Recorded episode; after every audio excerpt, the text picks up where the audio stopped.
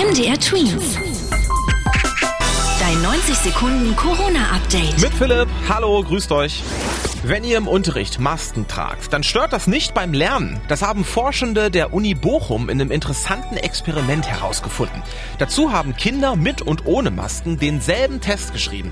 Die Ergebnisse aus der Maskengruppe waren nicht schlechter als die aus der ohne Maskengruppe. Heißt, die OP- oder FFP2-Masken, die behindern euch nicht bei der Konzentration in der Schule.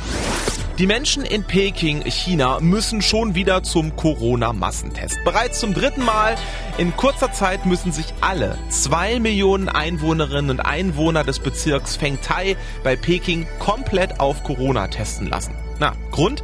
Innerhalb weniger Tage hatte es 14 neue Fälle gegeben. China hat sehr strenge Corona-Schutzmaßnahmen. Außerdem finden da ja Anfang Februar auch die Olympischen Winterspiele statt. Darum ist man gerade in der Region Peking besonders vorsichtig. Bei der Deutschen Bahn gibt's aktuell wegen Corona kürzere Züge. Ja, heißt, einige Waggons werden im täglichen Betrieb jetzt weggelassen.